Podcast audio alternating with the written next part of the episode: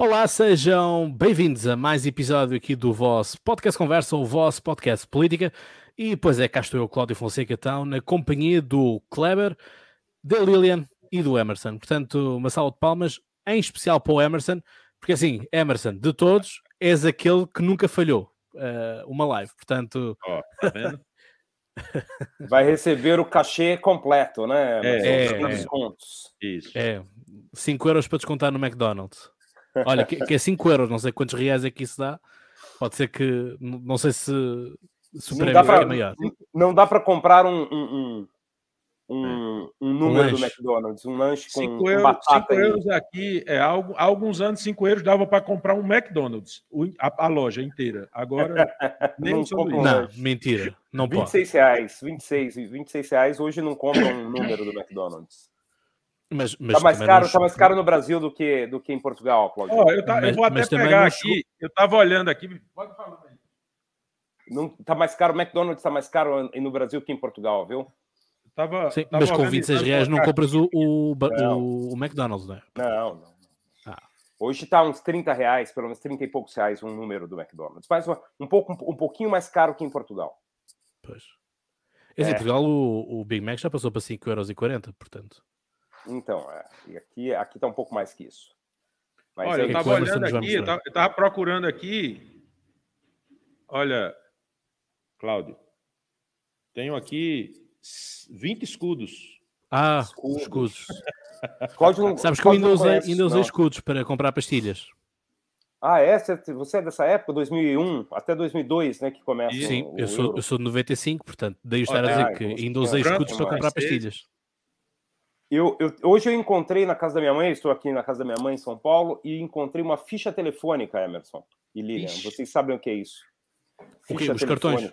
Não, eram umas moedinhas, umas moedas cortadas, assim, mais escuras, que eu acabei, não, não está aqui agora, senão eu mostrei. Olha, a famosa, coloquei no meu... famosa 25 pesetas da Espanha. Ah, da Espanha, furada. Furadinha, é. Tá no meu, tá no meu Instagram, quem, quem quiser ver, tá lá no meu Instagram, eu acabei Muito de colocar bem. a imagem das, das fichas, ó, ficha telefônica, isso aqui, ó. Ixi, antigo. Ok, ok. Bom, então estamos lá. aqui hoje reunidos, uh, não para celebrar o um matrimónio, não, não é isso, mas estamos aqui hoje reunidos para, para, enfim, para falarmos da, do que foi esta semana, que enfim, é um, é um pouco continuidade daquilo que nós já, já estivemos a anunciar, até inclusive com o Emerson esteve a falar outra vez do, do jacaré, portanto, o jacaré é esta personagem mitológica aqui no, nos nossos episódios, um, e portanto, uh, o jacaré abriu a boca, não é? Ou, segundo outros, também já vi outro, outras sondagens a dizer que, por outro lado, fechou a boca. Enfim, isto o que vale é que há sempre sondagens para todos os gostos, não é? E uh, a fechar a semana, basicamente, tivemos uh, mais, mais um, um, momento de Jair Bolsonaro. Não sei se aquele era na, na embaixada do, do Brasil ou, ou do consulado. Pá, pelo menos estava lá a bandeira brasileira hasteada, estava, não é? É embaixada. Aquilo era, aquilo era onde, Kleber? A embaixada, era embaixada, embaixada mesmo? do Brasil, não, isso. Ok. Portanto, em que o cara pega num discurso oficial de pêsamo e transforma aquilo numa coisa assim de propaganda. Mas foi a única intenção dessa viagem, né, Claudio? Você acha que, que, que não tem outra intenção a não ser essa, né? Sim, poupa-se, poupa não é? Porque, enfim, todos, todos os candidatos suponho que queiram fazer pelo menos uma viagem à Europa, se calhar. Não estou a dizer que venham a Portugal, mas se calhar podem, não sei, não sei, já não me lembro como é que foi a outra campanha, mas no nosso caso aqui em Portugal, os nossos candidatos ou os partidos fazem sempre uma viagem ou a Paris ou na, na Alemanha, portanto, ter um contacto com o, os imigrantes, com a diáspora. Portanto, não sei como é, que, como é que isso funciona no Brasil. Por exemplo, no caso de Cabo Verde, a diáspora é quem decide as eleições de, de, Cabo Verde. Portanto, as eleições de Cabo Verde não são ganhas nas ilhas de Cabo Verde, são ganhas sim na, na Europa, uh, porque a diáspora é enorme, não é? É, no Brasil, no Brasil isso é insignificante, viu, Cláudio, em termos de número de votos, mas ele é, é, é, insignificante no sentido numérico, mas ele é hum. simbólico. Hum. Ou seja, né? então, não decide. Não decide, não. Isso, a, a, diáspora brasileira, inclusive, vota muito pouco, tá? Então, você tem aí mesmo se você for ao, ao, ao consulado, ao, à embaixada em Lisboa no dia, no, ao consulado, na verdade, em Lisboa no dia do ali no Chiado, no dia da Sim. eleição, você vai ver que tem pouquíssima gente, não tem grande coisa. Vai estar pouquíssima gente ou não vai se... estar nenhuma. E eu, não, eu, eu estou a dizer. Alguma. Não, não, não, não, o, não, mas eu vou te explicar porque é que eu estou a dizer uh, o, o nenhuma, porque há, uh, há um pré-aviso de greve por parte do consulado ah, e, portanto, há um medo, exatamente, portanto, vão, vai haver greve e, portanto, é assim, eu devo-vos dizer que na altura eu verifiquei isto e Lisboa foi a única capital europeia que votou maioritariamente em Bolsonaro. Sim. Paris votou, por exemplo, maioritariamente em Lula e, e o resto da Europa também. Portanto, Lisboa. Haddad. Lisboa. Ah, desculpa. Olha, sabes porquê? Porque Haddad é Lula, não é? Esta é que era a campanha. Mas... Ninguém nem lembra Obrigado. mais do nome do candidato. Daí ele é candidato governador de São Paulo. Olha, do... exato. Olha que, se tivesse, olha que se tivesse aqui o Lucas, se calhar, olha, já, já estava ferrado, não é? O, Lucas, o Lucas é muito amigo do Haddad, trabalhou com por ele. Isso, por isso é que eu estou a dizer. E é de São Paulo também, portanto, meio, um, apesar de tu, Kleber, também seres de São Paulo, mas acho que aqui lhe tocaria de uma forma muito especial por causa dessa, dessa amizade, justamente. Um, mas é isto, portanto, eu não sei depois o que é que este tipo de narrativa poderá vir a fazer no futuro, de estão a boicotar uh, os votos na diáspora, enfim, uh, pano para. É, é, é aquilo que nós falámos do outro dia, não é? Não interessa se é verdade ou não é verdade, o que interessa é a narrativa como ela é construída, não é? Portanto, se começa... ou seja, nós já temos este clima de suspeição que o próprio Bolsonaro uh, está contra, visivelmente contra, que as eleições se realizem por voto eletrónico, não é? Mas a questão é, desde quando é que eu voto eletrónico? Já há muitos anos. Já é tem aí uns 30 anos, eu acho. 30 Não. anos, portanto. Quer dizer, começou, né? É, 94 a primeira primeiro teste, é isso mesmo, 28 é. anos, 94 isso. primeiro teste. É, foi, foi bem significante. Ou seja, eh, aqui eu vou, vou ser muito honesto qual é a minha posição sobre o, o, voto eletrónico, mas não é apenas para o caso do Brasil, é para o caso geral no mundo. Uh, que é, eu tenho receio que aconteça aquilo que aconteceu, por exemplo, no, nos Estados Unidos da América, que vieram aquelas suspeitas, porque o Trump ganhou, em que os votos tinham sido hackeados e os números tinham sido alterados e tudo mais. Portanto, uh, é preciso haver um grande departamento de segurança informática para que realmente não, não, não haja fraude eleitoral, não é? Se bem que todos nós sabemos que mesmo com o papel é sempre possível fazer uh, fraude. Portanto, quando o Bolsonaro diz, ah, eu quero o papel, como é... Ele deu o caso da Argentina, da Bolívia, não é? Se não me engano, ele, ele teve a dar esses exemplos. E, e, exemplos curiosos, não é? Onde a esquerda, onde a esquerda está. Uh, só assim... Só assim por acaso achei, achei assim uma tanta piada. Mas é isto, portanto, começamos por onde? Sondagens?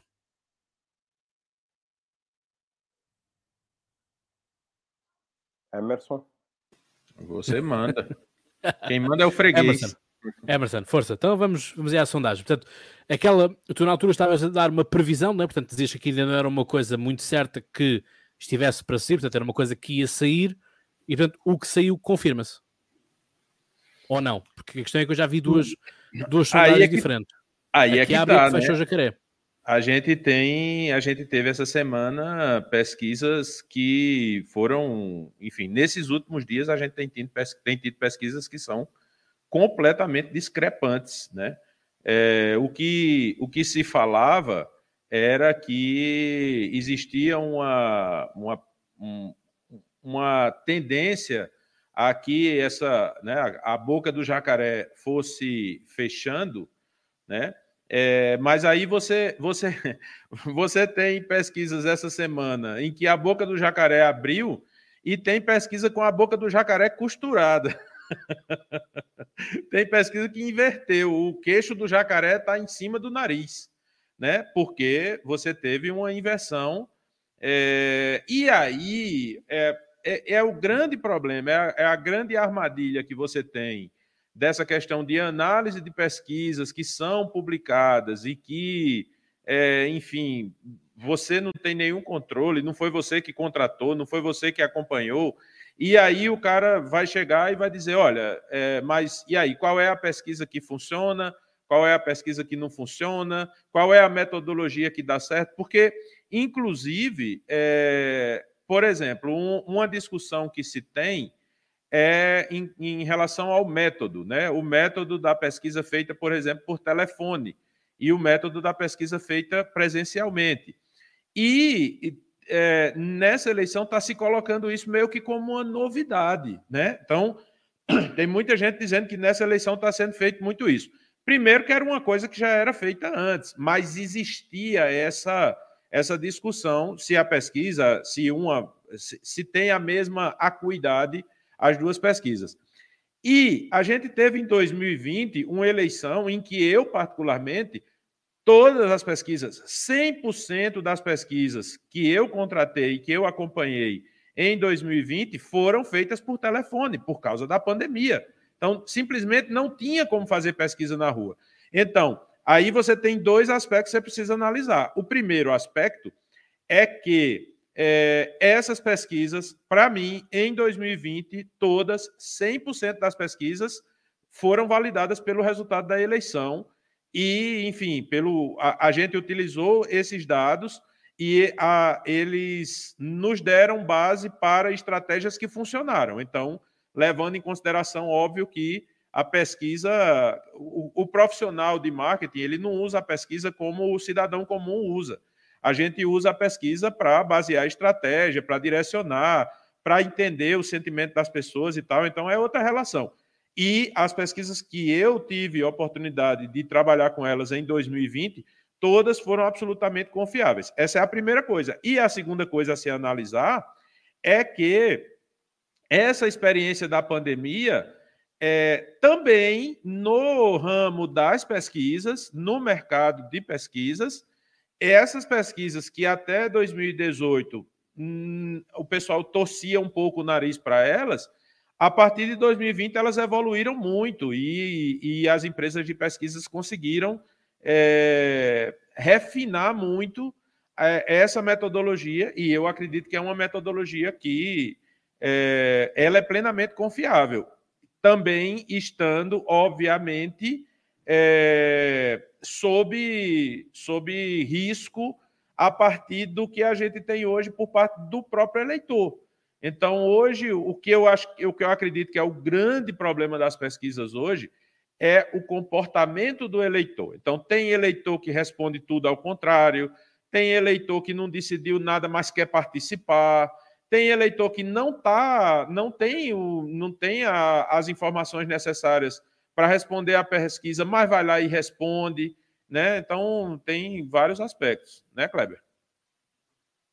É, eu, eu acredito muito, Emerson. Eu, eu, eu vou contar aqui uma história que eu não sei nem se a pessoa que, que esteve comigo autorizaria eu contar, mas tudo bem. Na segunda-feira à noite, eu, eu jantei com algumas pessoas, inclusive o presidente da Paraná Pesquisas, o Murilo Hidalgo.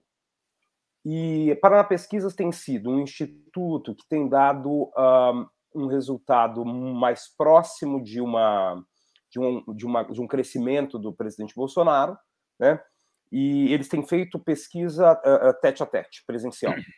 E isso, uh, tem, e, e, o que eu ouvi dele, e na verdade é um, um, um fator de, de, recorrência nas pesquisas, é uma repetição de um cenário de incerteza.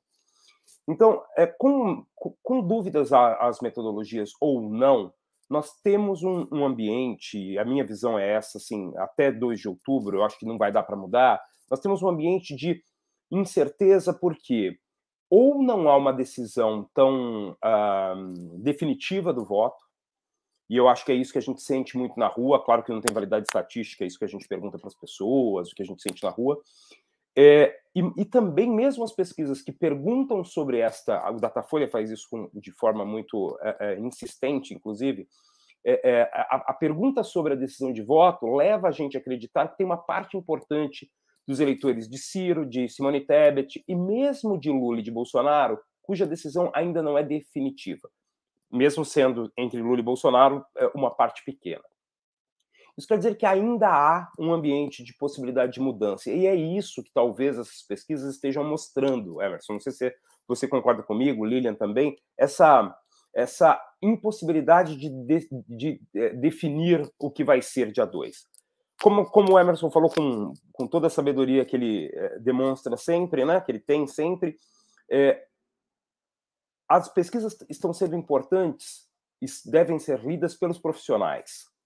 Né, e os profissionais estão lendo. Então, o presidente Bolsonaro deu uma mainada no discurso, conversou de forma mais serena nos últimos dias, foi à Inglaterra, justamente porque sentiu que ele precisa reconquistar um voto de quem não é bolsonarista, mas que votou nele em 2018 contra o Lula. Ele precisa reconquistar esse voto.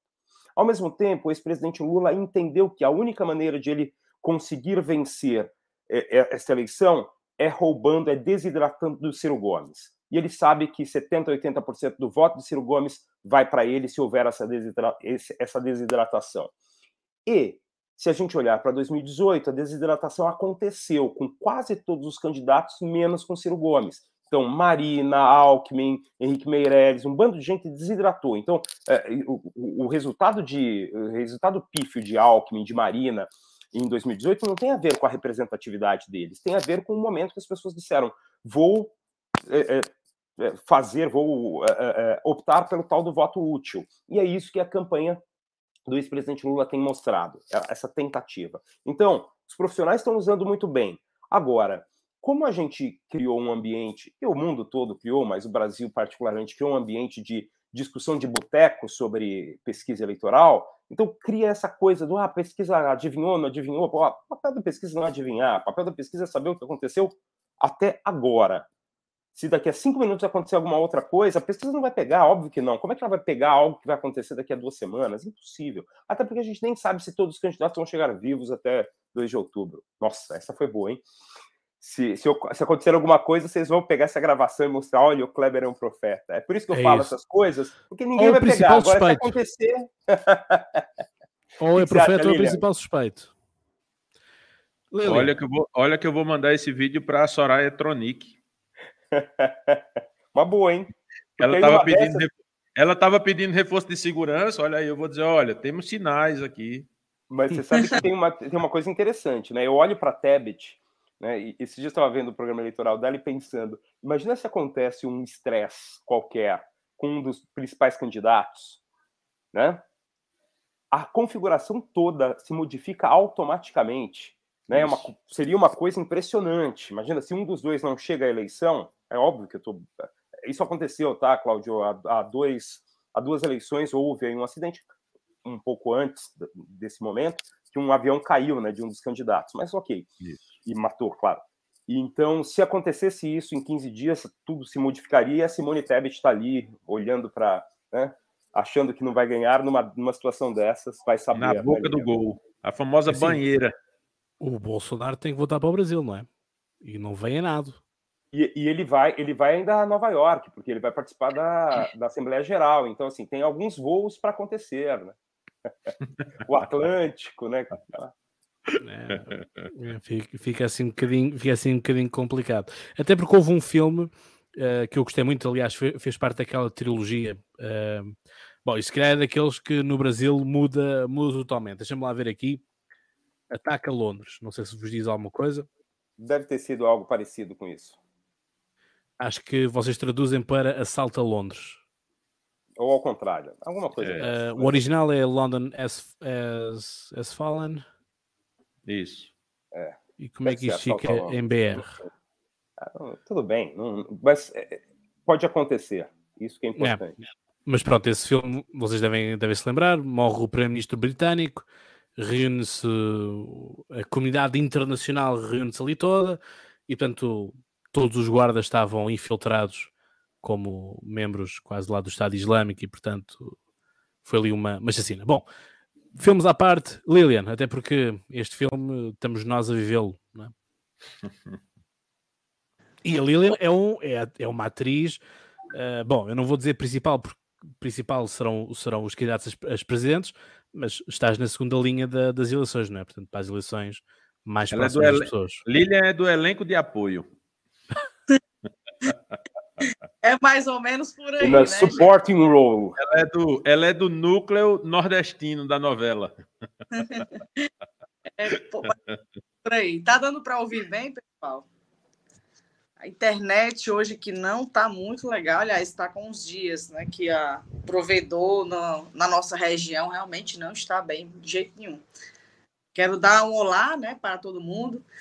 E assim, pegando um gancho na fala do professor Kleber, é, essa, essa estratégia da campanha né, de Lula em relação né, é, investir no discurso do voto útil, ela está sendo feita de várias formas, de várias camadas, porque assim é, todo mundo sabe que em política e em campanha eleitoral não existe coincidência, existe atos planejados e são diversos atos para que todos eles de alguma forma causem é, venham causar impactos, né, na, na, na eleição.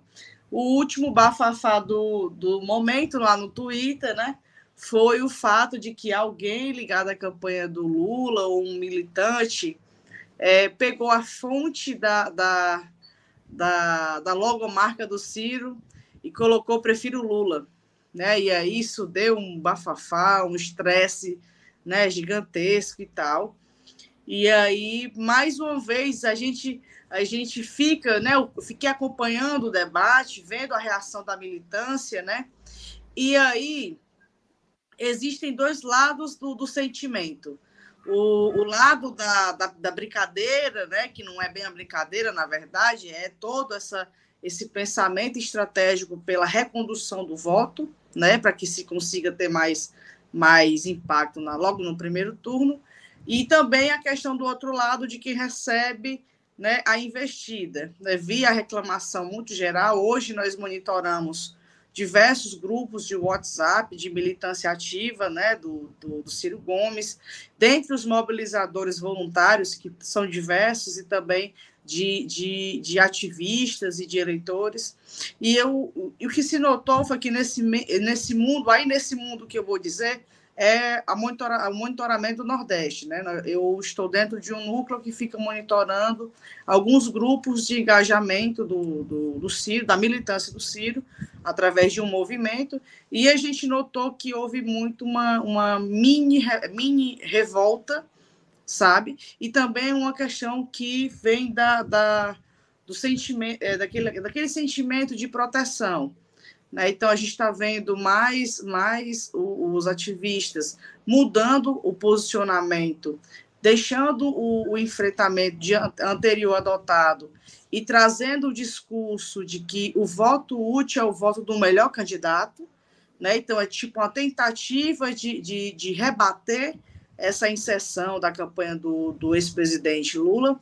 E aí é, um, é, uma, é uma, uma condição da inteligência de cada militância ou cada campanha. Né? Nós estamos em um processo muito complexo. A eleição do Brasil ela vem se definindo há muitos meses, né? e, e, e fatos novos não não causaram tanto impacto. Existe um sentimento, por exemplo, hoje, de que se, se Ciro e Tebet tivessem juntos, poderia algo né, novo estar acontecendo no cenário, por uma questão né, de, de um equilíbrio de composição de chapa, né, uma, uma mulher mais de centro-direita e um homem de centro-esquerda, né, e aí isso faria talvez alguma diferença, mas o cenário da eleição do Brasil era esperada.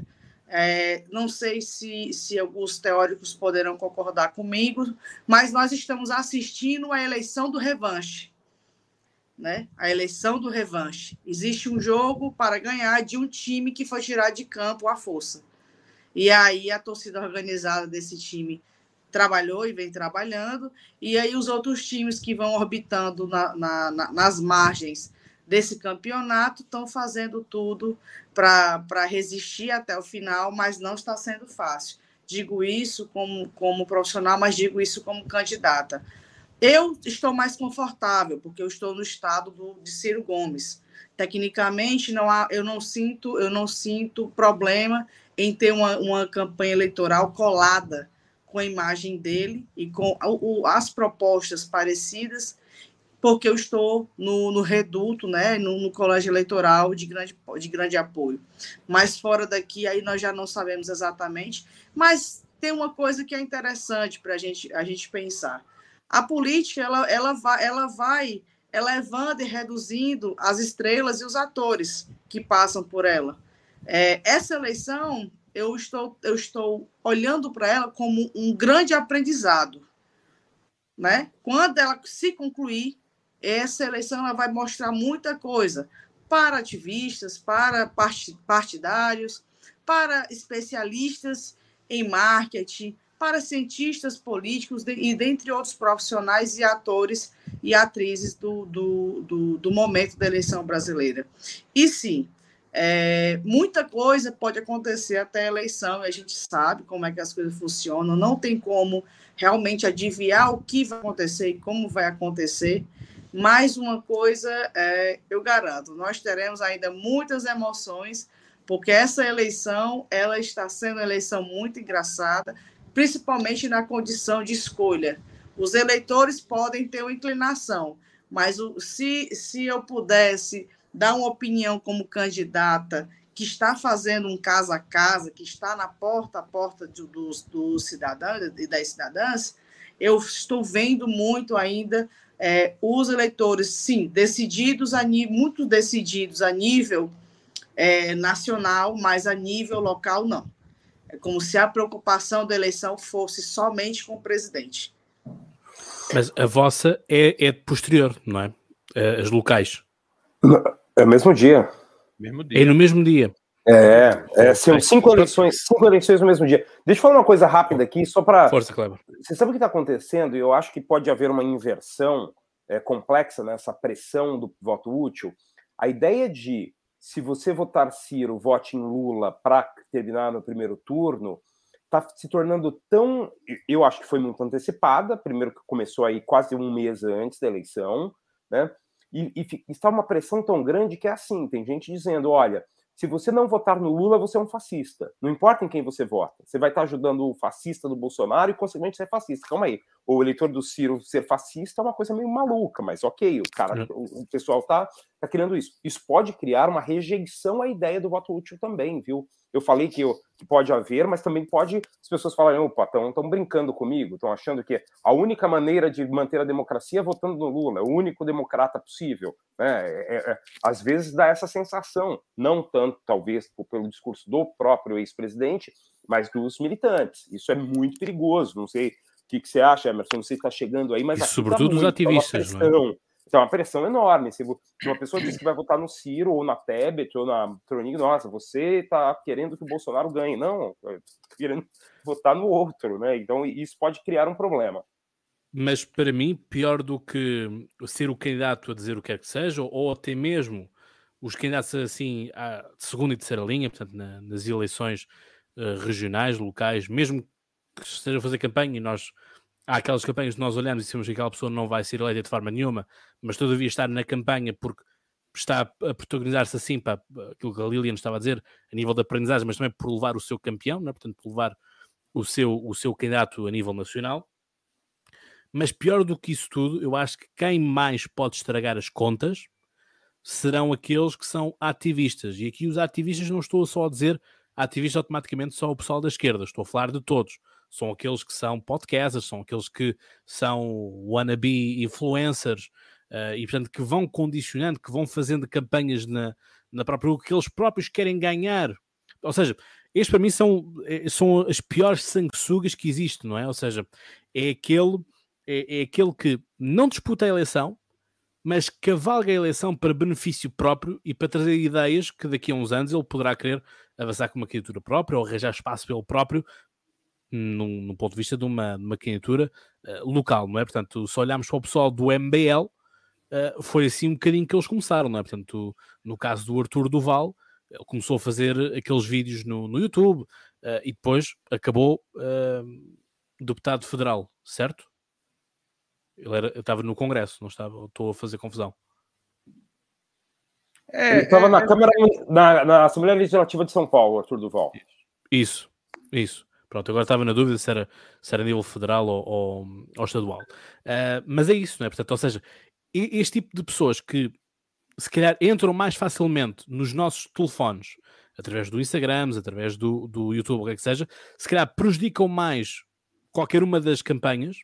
Se calhar uh, não é o caso, mas imaginemos que eu agora estava no Brasil uh, e o meu público era todo ele brasileiro não, e não português e agora punham a fazer uh, vídeos tendenciosos para um lado ou para o outro, e eu estaria tanto a prejudicar um lado como estaria a prejudicar o outro. Ou seja, esta questão da rejeição que o Kleber estava aqui a falar, não é? porque isto também, as pessoas chegam a um ponto que ficam tão cansadas, é? tão, tão fartas disto que é larga-me da mão, não é? Mas Emerson. Deixa eu sim, só um exemplo sim. antes. antes. É, aconteceu isso esta semana, tá? Inclusive, eu encontrei a pessoa, o, o, deputado, um deputado estadual de São Paulo, chamado Douglas Garcia, é, teve um atrito no final de um debate para governador do estado de São Paulo, teve um atrito e atacou quase fisicamente uma jornalista que tinha tido uma discussão com o presidente Bolsonaro. A discussão com o presidente Bolsonaro se deu à, à distância. Ele tomou as dores do presidente e, claro, quis aparecer também foi lá querer fazer uma selfie atacando fisicamente quase a, a jornalista. Isso, obviamente, e aí o partido republicano, o partido dele já está tomando as, as providências, isso, obviamente, foi um, um, péssimo, um péssimo, uma péssima ação em relação à candidatura do presidente Bolsonaro. Então não é o presidente que está fazendo isso, mas um, um, um, cabo eleitoral dele fazendo. É, e aí o termo é fazendo merda, né? Não é, não é outra coisa, fazendo merda, e isso pode perder, pode fazer com que percam votos mesmo, tanto, tanto um quanto o, quanto outro. Desculpa, Emerson. Não, deixa-me só, deixa só aqui responder uma coisa. Que este, eu vou exibir este comentário que é é o português que é o dono deste canal. Está bem? Portanto, se alguém tem que ir fora, És tu que fizeste o comentário, não sou eu. É, o ah, e já agora, é o só da live. Nós somos os, conv... os brasileiros aqui são os convidados. A Pronto. live é porque na verdade a live é para Portugal, né? O podcast é para Portugal. Não, Emerson, isto é para todo mundo. A partir do momento não, que a sei, internet assim, a, falamos a, gente, a, mesma língua, a gente é para toda a gente. Esforça, a gente se esforça sempre aqui para contextualizar o que está acontecendo e agradeço. aqui porque a gente entende que o, o, nosso papel, eu pelo menos entendo que o meu papel aqui é conseguir fazer com que o público europeu, o público de Portugal consiga entender melhor o que está acontecendo aqui no Brasil, né? E às vezes, inclusive, a, alguns esse, esse é o público humanitário, sim. precisa fazer, né? Até é, porque é... um gancho é importante que não só a Europa, como todos os continentes, acompanhem a política do Brasil. Nós somos um, pra, um país que produz para alimentar a parte do mundo. Nós somos um país que transferimos também conhecimentos, tecnologias e, dentre outras coisas, para toda parte do, do, do, do planeta Terra. E a partir do momento que o mundo ignora o fato de estar acontecendo uma eleição no Brasil, eles também, de alguma forma, podem estar sendo prejudicados. Afinal, a partir do momento em que um país, do tamanho que o Brasil é, da quantidade de, de, de pessoas que nós temos e da, e, da, e da capacidade econômica que o nosso país pode vir a, a ter, o, todos os países do mundo deveriam dar uma olhadinha para a nossa eleição. Afinal, nós somos um país que, sim, precisamos de uma recondução administrativa, precisamos de, de uma reorientação política, e sim, o mundo todo também pode se ajudar. A partir do momento que o Brasil é mal administrado, muita coisa é impactada, o Mercosul é impactado, todas as negociações internacionais são impactadas, então não existe uma bolha né? Nós estamos em um país que faz negócios com o mundo todo e nós precisamos saber comunicar isso, não só a Europa, como todos os outros continentes, e dizer que o Brasil tem como ser entendível e também tem como ser transformado. Afinal, nós estamos aqui tentando comunicar para quem assiste e para quem vai assistir depois o fato que nós estamos preocupados e preocupadas analisando o cenário da situação eleitoral de um país gigantesco e que tem importância na economia mundial, sim. Então, tudo isso precisa ser sempre ativado com uma coisa muito boa. Conheçam mais a política do Brasil. Aqui também acontece muita coisa que impacta lá fora. E para votar em Lilian Cavalcante, vota 12220. É. É, é esse número mesmo, Lilian? Não é 12200? É 12220. Não, 12,200, peço desculpa. Ah, que 12, isso? Ah, peço desculpa. Voto, eu fiquei feliz, errado, eu fiquei feliz porque oh. eu, eu, eu, já, eu já ia dizer genial, porque não existe ninguém mais ligado em 220 do que Lilian. Era para ter sido 12,220. Não, não, não. Não repita o número Era grande campanha. Pelo amor era de grande Deus, campanha. Pelo amor de Deus. O número é, é, é 12,200. 12,200. Vamos repetir. Ó, em relação a essa questão que, que a gente está conversando sobre essa a, a, história do voto útil, né? Eu concordo, como sempre, plenamente com o Kleber, do ponto de vista de que na campanha de 2018 o voto útil é, desidratou vários candidatos. É, eu acredito que isso, esse voto, é, é, essa, essa desidratação, ela não aconteceu ao mesmo tempo com todos os candidatos. E, obviamente, a gente precisa sempre levar em consideração que a campanha 2018 foi a campanha da facada. Então, houve um tsunami no meio da campanha. De, a campanha estava indo e, de repente, veio uma onda e reposicionou todo mundo. É, e aí eu entendo, por exemplo, que a gente teve a gente teve candidatos que antes ainda do episódio da facada já estavam em plena desidratação. A gente teve no episódio da facada teve gente que se esvaziou assim do dia para a noite.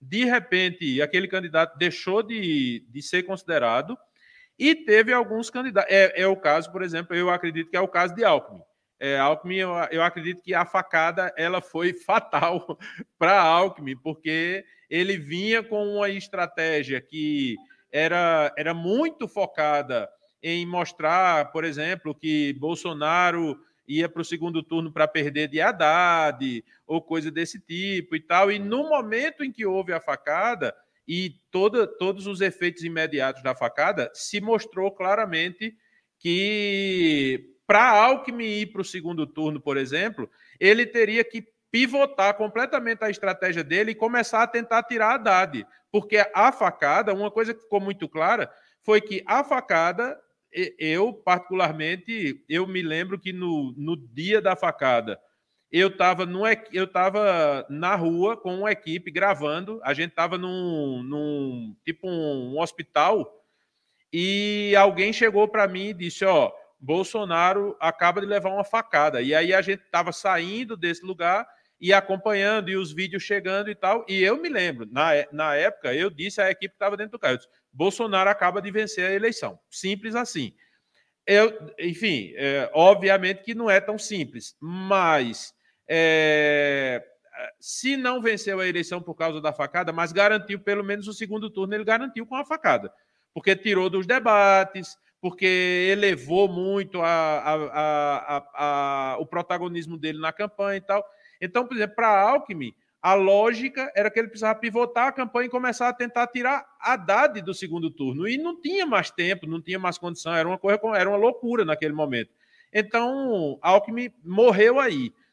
É, uma campanha que eu acredito que desidratou na última semana foi quando ela mais perdeu, foi a campanha de Amoedo porque era um cara que tinha muito eleitor com o perfil do eleitor de Bolsonaro, e os caras foram para Bolsonaro naquela de assim, bicho, a gente vai ter que ir, porque senão a Haddad vai vencer e tal. Então foi muito trabalhada essa estratégia que Kleber falou, de tem que ser esse, porque senão vai ser aquele. É, qual é o grande problema que a gente tem? E aí foi engraçado na hora que Lilian estava falando, que ela falou. É, não, porque aí tem a possibilidade de uma união aí, é, não, não tem a possibilidade, mas as pessoas gostariam que houvesse a possibilidade, se fala sobre a possibilidade de uma união de Ciro e Tebet. E aí foi muito engraçado, porque a Lilian falou é, Tebet, que é uma pessoa mais centro-direita, e Ciro, que é uma pessoa mais centro-esquerda. E nesse momento, o, a, a percepção que a gente tem, a leitura, é exatamente o contrário. Tebet hoje se coloca, aí eu vou colocar na linguagem aqui do Nordeste, né, que Lilian conhece, a linguagem das vaquejadas. É, rapidamente, Claudio, vaquejada é um esporte que tem aqui, que são dois vaqueiros, solta-se um boi numa pista, os dois vaqueiros começam a correr atrás do boi, um dos vaqueiros, ele pega o rabo do boi, entrega para o outro vaqueiro, o vaqueiro puxa o rabo do boi, derruba o boi em uma, de, em uma área demarcada. Isso é o que a gente chama de vaquejada. E esse vaqueiro que pega o rabo do boi e passa para o outro é o que a gente chama de batisteira. O trabalho dele na vaquejada é é, é, mover o boi para perto do vaqueiro principal, pegar o rabo e entregar o rabo do boi para o cara. Então, é, na nossa Ou linguagem. Seja, aquecer. Hein? É um assistente, aquecer. né? É, exatamente. Então, hoje, De, eu estou aproveitando aqui para dar uma aula de. Dar uma aula, não, né? É, dar umas dicas aqui de português do Nordeste, né? É, então. É um jogral, é. Então, tem, assim. Tens que, fazer, tens que fazer um dicionário. É, já tem, com certeza tem um dicionário português, dicionário nordestinês aqui. É, então, assim, hoje o que a gente, o, o que a, a, leitura que a gente tem é que Simone Tebet, na verdade, ela, mesmo sendo centro-direita, ela é batisteira de Lula, e Ciro, mesmo sendo centro-esquerda, é batisteira de Bolsonaro. Então, isso era uma coisa que você não imaginava jamais. Se, eu, se a gente. Então, isso é a lógica dos fosse... opostos atrás? é que parece, não é? É, não, assim, se a gente há dois meses, três meses, a gente dissesse assim, olha, é, nos debates, nas entrevistas, nos podcasts, enfim, em todos os, em todas as oportunidades que a gente vi, é, Ciro e Tebet, a interpretação mais fácil que a gente vai fazer é que o eleitor de Ciro vai para Bolsonaro e o de Tebet vai para. Aliás, o, o, eleitor de Ciro vai para Lula e o de Tebet vai para Bolsonaro. E está acontecendo o contrário. Então, até essa questão do voto útil, nesse momento, ela está muito conturbada. Mas então, por quê? Você... Por que há essa transferência que supostamente. Porque o, discurso, o discurso de Ciro tem sido muito forte contra Lula.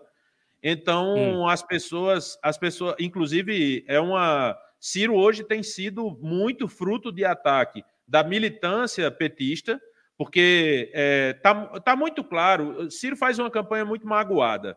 Então, está muito claro no discurso dele que ele está caminhando para um, um, lugar que eu, eu não sei se ele vai chegar, mas ele pode caminhar para um lugar em que o discurso dele na reta final da campanha, ou talvez até no segundo turno, seja tudo menos Lula. Né? Porque ele já tem o trauma de Paris, da campanha de 2018, então ele não tem mais, ele não tem mais a carta na manga de Paris para essa campanha. Vai ser muito difícil a não ser que ele cumpra o que ele está dizendo, né? Se eu não, se eu não for para o segundo turno, eu saio da vida política. Aí tanto faz para onde ele for. Mas se ele ainda quiser ter uma chance de estar na política e não ficar sendo visto como um covarde, ele vai precisar ficar no Brasil, ele vai precisar tomar posição. E hoje o que está claro não é que ele vai para Bolsonaro, o que está claro é que ele não vai para Lula de jeito nenhum.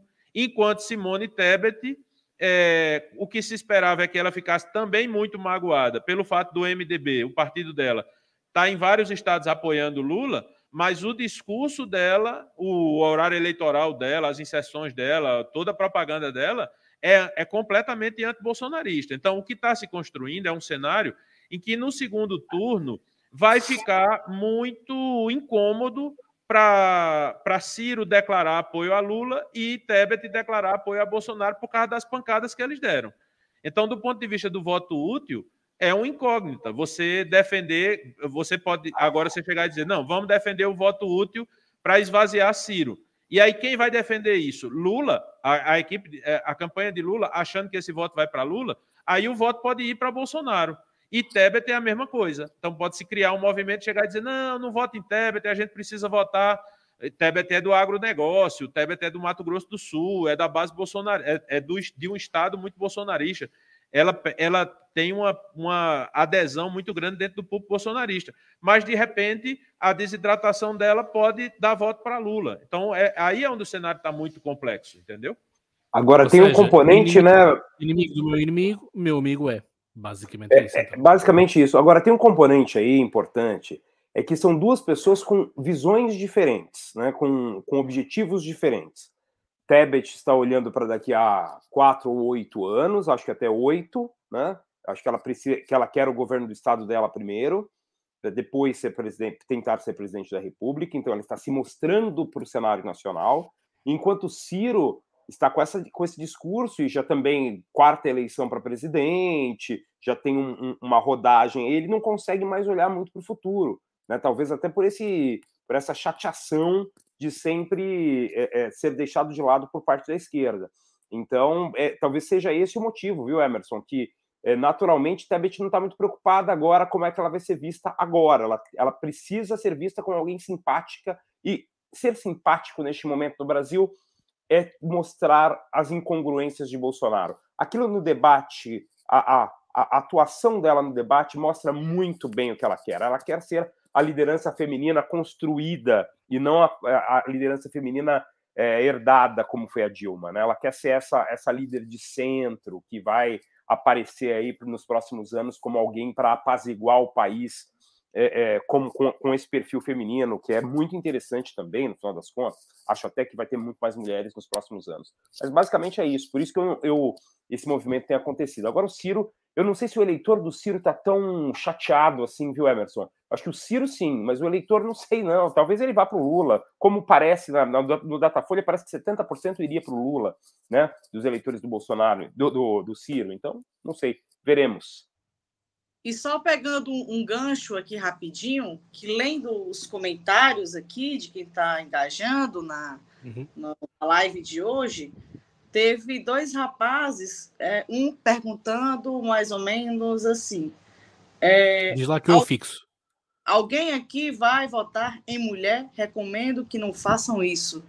Eu, como mulher, é, militante, ativista, candidata, mãe universitária, empresária, posso falar uma coisa para qualquer pessoa que está assistindo esse podcast. Não é assim que nós iremos construir uma nova sociedade. Votar em mulher é comprovadamente muito bom. Afinal, se você pesquisar na Câmara, no Senado e em qualquer parte da administração pública e da atuação da representatividade legislativa, é nítido que nós mulheres produzimos muito mais. Mas por que, Lília, você está dizendo isso? Porque o nosso olhar um pouquinho mais cuidadoso, atencioso com a sociedade, nos dá essa coisa, esse sentimento de mãe, de cuidar. Então, votar em mulher é muito bom. Vote em mulheres, apoie para que mais mulheres estejam na política, porque assim a gente consegue construir uma nova sociedade, tá bom, pessoal? Era só isso. E que sejam competentes, não é? E os comentários aqui são um festival de bobagem também, hein? Pelo amor de Deus. Agora foi entrar nos comentários. Por isso é que, eu nem, por isso é que nem usa fixo. Por isso é que eu nem uso fixo. Não, não, não, é, não, merecem, é, realmente. Não realmente... É, ok, vamos mas, deixar para lá. e já vão, já vão dizer que é o colonizador português que não dá hipótese. É, já está, já está aqui. Já está querendo ouro de volta, nem sabe é. que o ouro foi parar na Inglaterra, nem ficou em ficou, Portugal. Não, mas há muito ouro ainda. ainda ficou muito ouro aí no, nos rios. Portanto, não, na, não é na, por aí. Não, e, e, e, na Basílica da Estrela tem alguma coisa. É, nem tudo foi com a Catarina para a Inglaterra. É, Sim, voltando, e Mafra só, também. Só dizendo aqui, deixa, tem, tem um componente aqui de ação afirmativa mesmo. Eu tenho, nos últimos anos, optado Vai, por votar em mulheres. Para o próximo tema. Tá, é rapidamente. Eu tenho optado por votar em mulheres. E por quê? Porque, primeiro, existe uma, uma subrepresentação, ótimo, e outra, na, na, nas novas gerações, as mulheres estão muito mais bem preparadas do que os homens. Os homens no Brasil ficaram preguiçosos pra caramba no ambiente político e as mulheres foram estudar. Então você tem aí, você pega a geração dos a, até os 40, tem muito mais mulheres preparadas, ou até os 50 talvez, tem muito mais mulheres preparadas para o ambiente político do que os homens. Então, assim, a gente está vivendo uma grande, um, um, grande desenvolvimento da política liderada por mulheres, o que é muito interessante, porque elas trazem é, visões é, diferentes e pouco ligadas a esta herança de naturalmente o homem líder, que é uma bobagem enorme que o Brasil ainda bem está se livrando disso. Hum. Bem, obrigado em relação, em relação a isto. Um, bom, vamos passar ao próximo, ao próximo tema, que é justamente Londres, uh, que é uh, vale tudo? Ou tentas aproveitar o. Uh, nós aqui em Portugal temos uma expressão que é passar pelos pingos da chuva, né? portanto, tentar, tentar passar de fininho, não, não ser apanhado. Esta, esta, estas posturas do Bolsonaro serão mais benéficas, ou seja, é realmente aproveitar todo o espaço que há para falar para transmitir a sua ideia, ou por outro lado, isto pode fazer ricochete e ser mais do estilo, cara, ele está desesperado. Porque parece um pouco isso, não é? Para alguém que diz que não, não confia tanto nas sondagens, que as sondagens estão, estão erradas e afins, eh, não é? E certamente que ele deve ter bons, bons marqueteiros a, a, a falar com ele e a dizer qual é que é a tendência uh, para aqui e para ali, mas porquê, porquê este aparente desespero? Bolsonaro, eh, eu vou falar rapidamente porque eu tenho que sair, viu, ah, Cláudio? Me desculpe, eu tenho uma outra reunião agora, eu tenho que sair mesmo. É, só rapidamente aqui, só para concluir e, e, me despedir de vocês. É, Bolsonaro duvida tanto de pesquisa que a campanha dele foi a que mais contratou pesquisa. Eu estava vendo aqui, os números são 7 milhões de reais, cerca de 1 milhão, 1 milhão e 300, 1 milhão e 400 mil, mil euros, é, que ele gastou, que a campanha dele gastou contratando pesquisa. Então, assim, é, é, no mínimo curioso. Quem diz que não acredita em pesquisa, compra pesquisa aos montes. Mas ok, não vem ao caso, sondagens aos montes. Londres é desespero, sim. Londres não faz nenhum sentido, a não ser para ele tentar fazer essa última demonstração de que ele é um cara, um estadista, de que ele pode ser visto, que ele abraçou não sei quem, que ele foi lá falar com a, com a rainha. O problema é que, mesmo quando é planejado, ele comete as gafes, como foi o caso ali na, na beira da, da sacada da embaixada em, brasileira em Londres, em que eu escrevi hoje e não consigo nem é, explicar aquele discurso. Eu tenho 30 anos de observação política, 20 e poucos de atividade profissional na política, e juro para você que eu não consegui entender qual era a intenção dele com aquele discurso de hoje, porque começa de um jeito, vai para o outro, volta para outro, e foi uma marmelada tremenda que eu adoraria ouvir o Emerson analisando. Vou ficar mais um pouquinho, mas já vou, já vou falando não, tchau, é, é simples. Ele é, é, ele está produzindo cortes. Espero que seja útil, porque Sim. nem eu consegui encontrar corte ali. Tudo bem. É. Não, porque hoje a campanha está muito nesse sentido. A campanha de Bolsonaro e todas as campanhas no Brasil. Hoje, quando a gente quando a gente manda um candidato. Antes, quando a gente mandava um candidato para um, um debate, né? A gente preparava um candidato, acompanhava o candidato no debate. É, é, existia um, um, fio condutor no debate em que a gente precisava que o debate fosse uma história com começo, meio e fim. Agora não, agora é, é, a gente manda o candidato para o debate e, e, diz: olha, eu preciso que você me traga esse corte aqui. Aí vamos imaginar que seja um corte sobre segurança pública. Então, ó, eu preciso que você me traga um corte aqui que a polícia do estado é a mais mal aparelhada do, do país e que a, a, a, o, o, o governador está tratando mal os policiais e não tem arma, não tem isso, não tem isso, não tem isso, porque a gente precisa que você diga isso no debate. Aí chega no debate, Aí um candidato pergunta: candidato, quais são as suas propostas para a geração de emprego? Aí ele entra lá, olha, a segurança no Estado, não sei o quê. Fica todo mundo olhando e ele dizendo: eu estou produzindo o que a equipe pediu. E aí, quando você tem, por exemplo, um, uma campanha presidencial, ok, está todo mundo olhando, mas nas campanhas locais ninguém está prestando atenção em debate. Então, o debate é produção de conteúdo. Bolsonaro, hoje, ele trabalha muito nesse sentido. Né? O próprio Lula também, se você se você prestar atenção nas lives de Lula, você vai notar que é, uma, é, uma, é, uma, é um grande recorte de, de pequenos temas que ele fica falando para poder gerar criativos para as campanhas de impulsionamento da campanha. É, é, é, é admirável mundo novo. Valeu, mestre. Kleber. Obrigado Grande por mais abraço, gente. Emerson, muito obrigado. No Lilian, final, Kleber, vai, ó, no final Kleber vai ter que dar certificado aqui pra gente, viu? Isso, vou dar um certificado. Olha só, hein? Que coisa. Tchau, gente. Valeu, abraço. Kleber, sendo que da próxima semana é uma, um, um domingo antes da eleição, não é? Portanto, Sim. o próximo aí. episódio é para valer, é? Contem com a gente. Eu queria, eu, queria, eu queria até fazer um convite. Ó, Kleber, próxima semana é o bolão, viu? Bolão, é verdade, temos que fazer. Eu, eu... E, com aposta, com, com dinheiro. Sim, lógico. Negócio... Em eu, Portugal, eu... cassino existe. Vamos lá, desculpa. Ai, ai, aqui não, né? Eu queria fazer, eu queria deixar até um convite aqui para o Kleber, para o Cláudio, para o Emerson.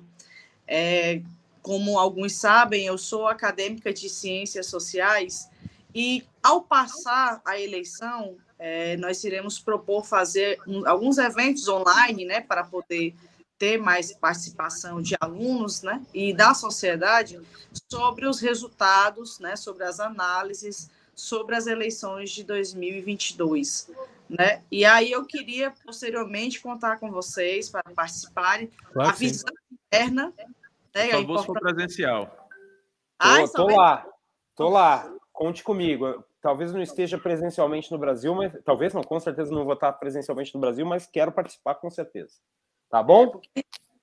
A gente está fazendo monitoramento na universidade também, só que das eleições do Ceará. Está sendo magnífico, muito bom. E está sendo uma experiência tripla, né? Porque tem que parar um pouquinho para pesquisar e volta para a campanha e tudo mais. Mas está sendo bem maravilhoso. E vamos muito terminando. Bacana. Valeu, Valeu gente. Tchau, tchau, até mais. Obrigado, Kleber. Tchau, tchau. Até o próximo domingo. Lilian, e agora pergunta ti qual é a tua análise que tu fazes desta, desta viagem a Londres, não é? Rapaz, eu vou só complementar mais ou menos o que, o que Emerson falou aqui sobre a questão dos cortes.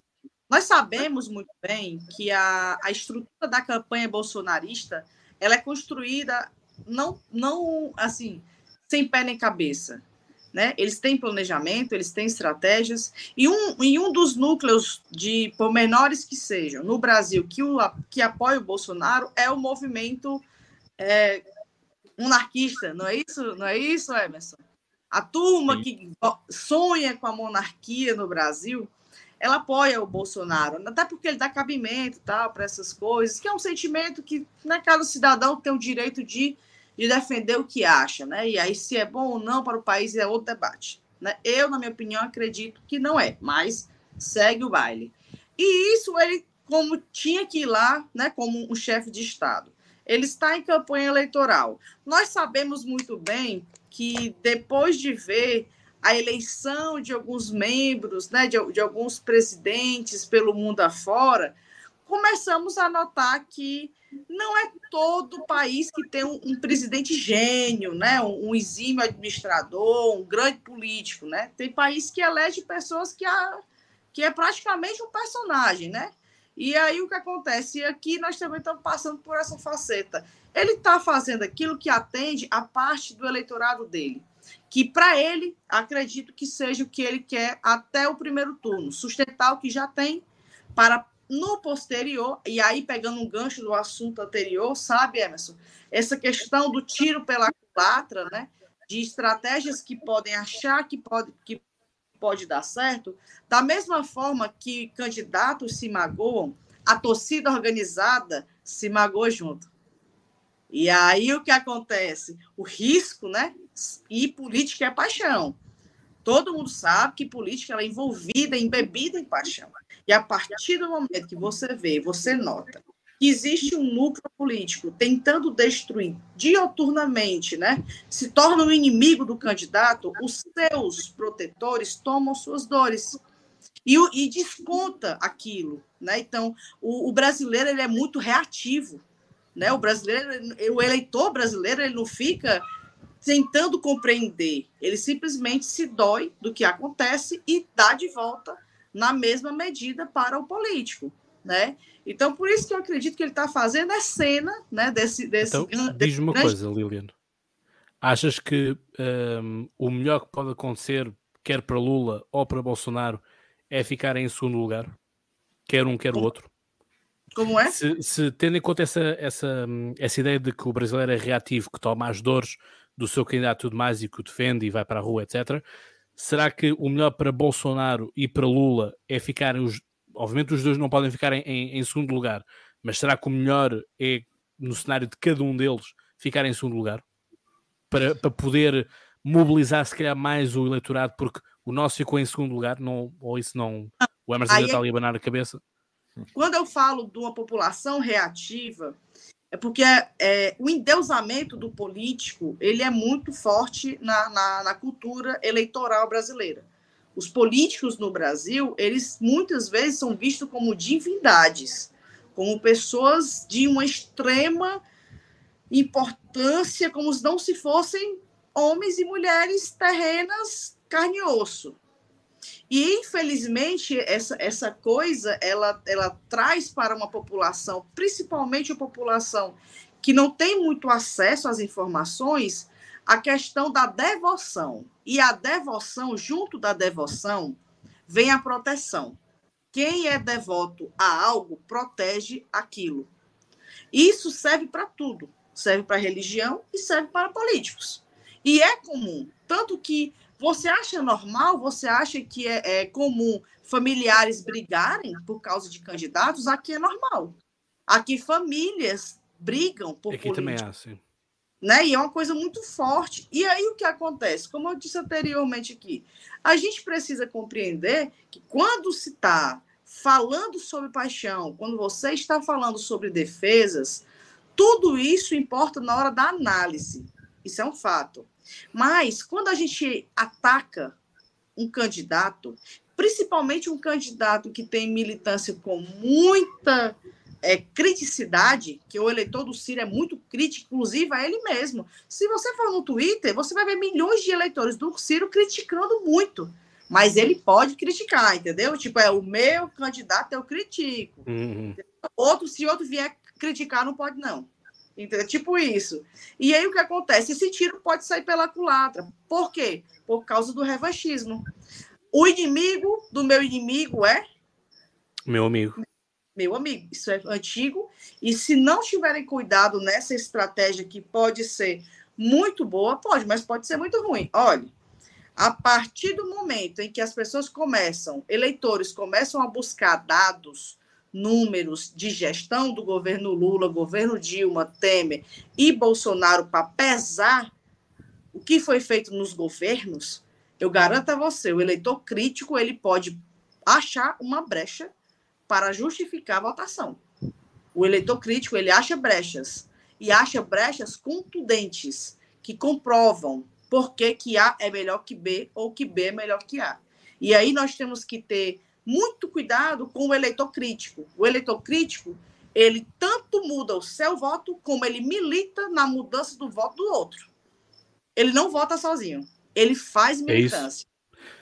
É era isso que eu estava a falar quando, quando estava a falar ali do, da questão dos wannabe influencers, portanto, podcasters e tudo mais, que se calhar no início de uma, de uma campanha eleitoral começam num sítio mas o seu candidato justamente tem ali um deslize portanto, se calhar chegam ao final da, da temporada da, da eleição e já, já inverteram o voto e já começam a virar o bico ao prego.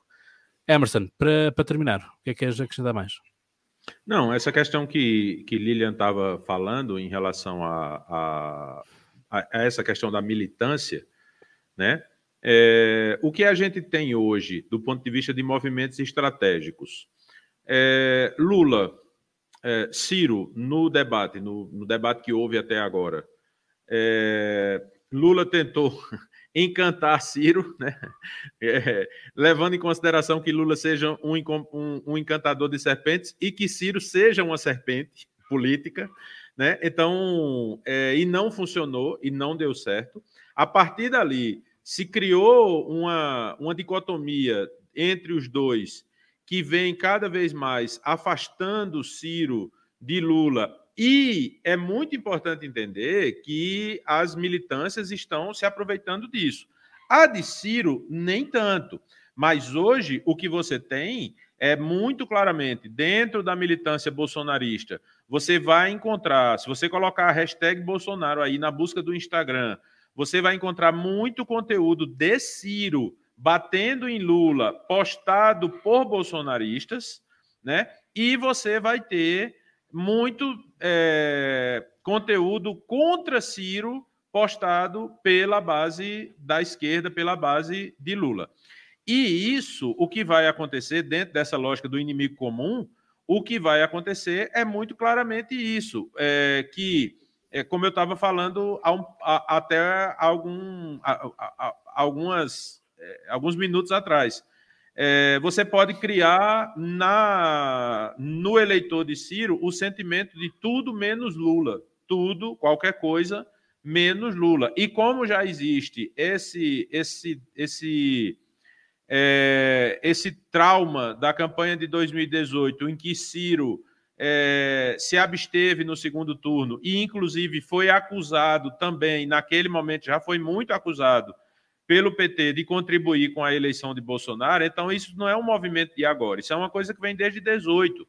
Né? E aí o que é que acontece? Nesse momento estão eclodindo os sentimentos. O, o, os caras, os eleitores de Lula, é, chateados, irritados com o, o discurso de Ciro nas entrevistas, nos podcasts, o comportamento dele nos, nos debates, eu arrisco dizer que para o eleitor de Lula, o sonho do eleitor de Lula não era ter Ciro como candidato, era que Lula tivesse o desempenho que Ciro tem, tivesse as ideias que Ciro tem, né? Se você pegasse, se você pegasse e trocasse, né? Vamos imaginar aqui uma não uma fake news, vamos imaginar uma deep fake, né? Então, se você pegar é, a, a, o, que Lu, o, que, o que Ciro diz, como ele diz, não é só o que ele diz, é o como ele diz, como ele pensa, como ele se comporta. E se você jogar isso em Lula, você colocar Lula como ventríloco de, de, falar, de Ciro, você, você teria para o eleitor de Lula o candidato dos sonhos. Não tenha nenhuma dúvida.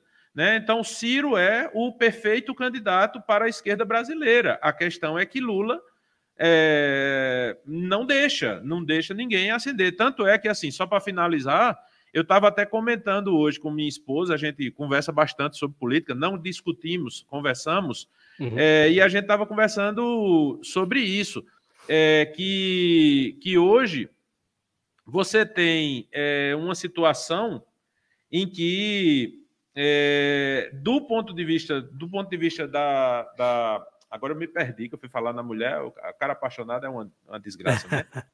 mas é, uma coisa que, que a gente que a gente enfim agora agora eu perdi o raciocínio ó tá vendo estavas a falar de fazer uma pontuação rapidamente Sim. fala que aí é, eu vou lembrar aqui pronto na, na, na, questão da DIP aí né que você deu a, o exemplo essa DIP já acontece. Se você pegar os programas eleitorais do Lula, está embutido muita coisa que é o discurso do Ciro. Muita coisa que é proposta do Ciro. Você entende? Claro que falta o convencimento, porque existe uma coisa que depõe contra o Lula. Isso é que faz com que muita gente é, que não é nem Bolsonaro, nem ele, nem vota nele mesmo, que vota, por exemplo, em projeto, é, defende que é o, a, a, o questionamento de que, ah, mas ele teve oito anos como presidente e teve mais seis né, da, da presidente Dilma e não fez. Né? Então, essa, essa, é, e essa coisa, olha, eu já vi campanha de interior, claro que para presidente é mais difícil. É, em 2008, eu acompanhei uma, uma, uma campanha na minha cidade em que um dos candidatos havia sido prefeito. Só que esse candidato ele não vendeu o que ele fez quando ele era prefeito. E ele foi um dos melhores prefeitos da história da minha cidade. E ele voltou a ser candidato após o sobrinho deixar de ser prefeito. E aí, quando. Lembrei, viu? Falava... Só avisando que eu, que eu já lembrei o que eu ia falar. E, e quando ele falava assim, ah, eu vou fazer isso, o que era que a oposição rebatia, você teve 12 anos e não fez.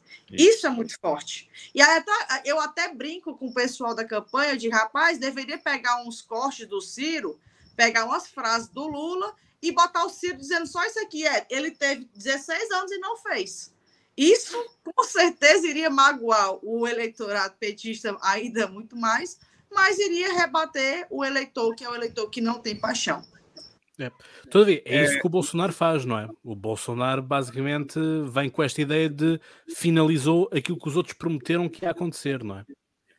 O grande problema de. Aí eu, lembrei do que eu estava falando, que é o seguinte: o grande problema que você tem hoje nessa questão de Ciro com, com Lula é isso é uma mágoa que vem já de muito atrás, porque na verdade é o tipo da coisa. Ciro ele estava lá no governo de Lula, ele participou do governo de Lula, ele estava de dentro. Então, Ciro tinha uma expectativa, só para você entender, Claudio, historicamente, Ciro tinha uma expectativa de ser o sucessor de Lula, né?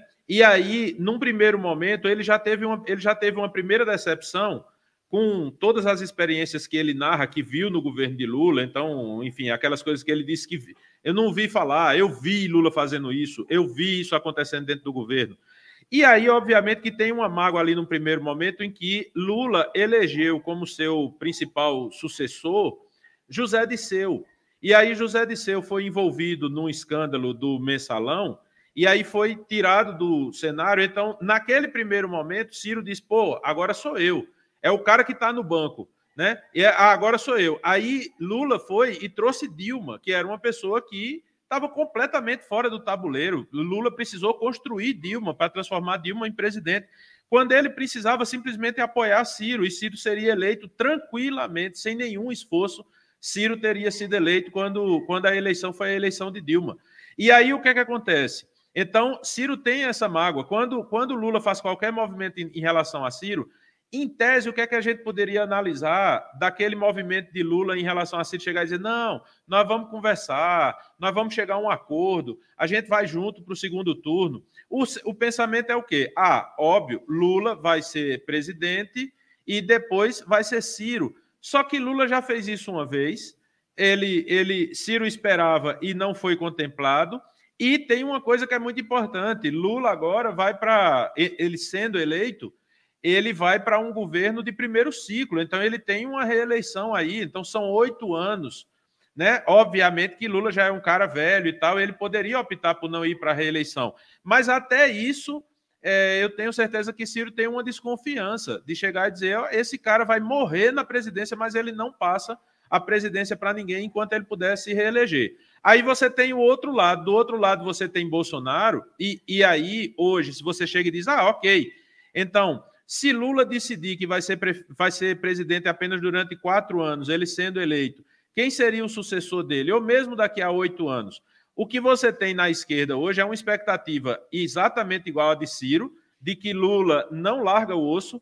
Então, Lula sendo eleito, ele vai para um primeiro mandato, e mesmo que ele não tenha condições de administrar, não tenha energia, não tem, mas ele vai se segurar até onde der e aí, imediatamente após a eleição de Lula, começa uma briga interna fraticida pela sucessão de Lula e que Ciro não tem nenhum interesse em participar disso. Aí vamos para o outro lado. Você tem em Bolsonaro hoje um cara que está no, no poder há menos de quatro anos é, e que não teve de nenhuma maneira a postura que Lula teve. Porque se o, se o PT, se a esquerda hoje não tem lideranças para suceder Lula, e Ciro já está anunciando que nem, nem ele vai mais se colocar à disposição se ele não vencer a eleição.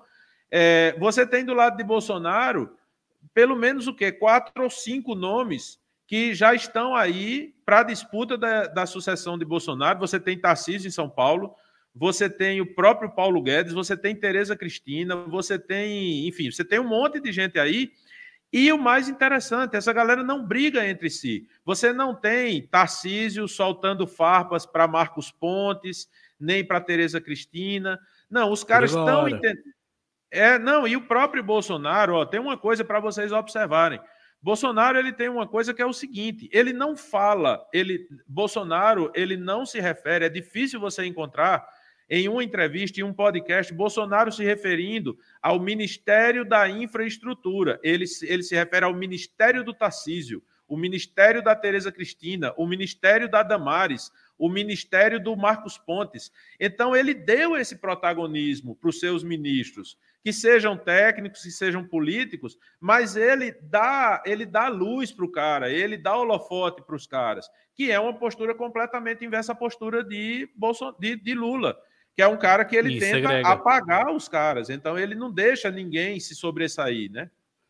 Viram, um, vira um eucalipto, como nós dizemos aqui em Portugal. Sim. O eucalipto suga tudo o que está, tudo o que está à volta, né? Portanto, mesmo, mesmo do, do, campo político é o que nós, é o que nós falamos. Portanto, Isso. Emerson, se calhar uma, um, um post com, com eucalipto durante esta semana. É, vou fazer. E aqui, aqui no Brasil a gente fala que é um político mangueira. Porque nada cresce debaixo é, da Embaixo da sombra da mangueira nada cresce. A mangueira é, é uma árvore, certo? Sim, é o pé de manga. Pé de manga. Ah, é que, é que, é que nós tem, temos outro que é o churão, que também seca tudo. Uh, que tem, que tem uns ramos uh, pendurados, aquilo parece. Ah, sim. Parece são, esse são aí, no caso, é o que suga a água, né? Ah, a gente vai ter um monte de árvore com essa característica. É isso. Eu, na, na, minha casa, na minha casa antiga, para teres a noção, o chorão que estava no jardim entrou casa dentro para dentro das canalizações para ir buscar água. Portanto, partiu pedra, partiu cimento, partiu tudo. É. Portanto, agora, agora pensa. Dou-te dou aqui já umas dicas para eventualmente fazeres um, uns posts ou uns reels durante esta semana. É. Nunca sabe. Bom, chega assim ao fim este, este nosso episódio. Uh, no próximo episódio, obviamente que estamos a uma semana das eleições, portanto, se calhar vamos fazer efetivamente isso da, das apostas. Enfim, não sei como é, que vai, como é que vai ser a vossa noite eleitoral, mas talvez façamos alguma coisa para, para o próprio dia 2 de, de outubro. Logo vemos com, com mais calma uh, como, é que, como é que organizamos isso. Uh, mas é isso, e queria só visto que já estamos depois em, em final de campanha, falámos um bocadinho, porque falámos relativamente pouco, só falámos assim en passant, portanto, passagem uh, do fundo eleitoral, que é uma coisa que eu vejo os liberais, sobretudo, uh, falarem, falarem muito, porque, inclusive, o pessoal do MBL faz, faz peito cheio de que a campanha deles é tudo com doações e, portanto, não, não vão ao fundão, e depois há as, as, as contrariedades também na equipa do, do Bolsonaro que eram contra o fundo eleitoral, mas não votaram, não votaram contra o orçamento e agora estão lá buscar o. Enfim, temos muito tempo para depois falarmos disso. Emerson e Lilian, uh, agradeço imenso a vossa partilha, é justamente por isso que eu vos, vos convido para vocês também explicarem uh, e trocar por miúdos, como gostamos também aqui dizer de expressão, portanto, simplificar, não uma linguagem simplista, mas simples, de realmente o que é que está a passar desse lado do Atlântico, porque lá está, o BRICS, é, um, o Brasil é a, primeira, é a primeira letra do BRICS, não é? portanto, alguma coisa tem que, tem que significar também, por, por assim dizer. Obrigado uma vez mais, uh, tu que estás a, ver, agradeço-te a ver ou ouvir, uh, quer seja no Spotify, quer seja na Apple Podcasts ou no YouTube. Portanto, já sabes, subscreve, partilha e, como eu costumo dizer, vocês sabem mais de cor, até lá tenham boas conversas. E já agora, Atenção ao Brasil. Um abraço.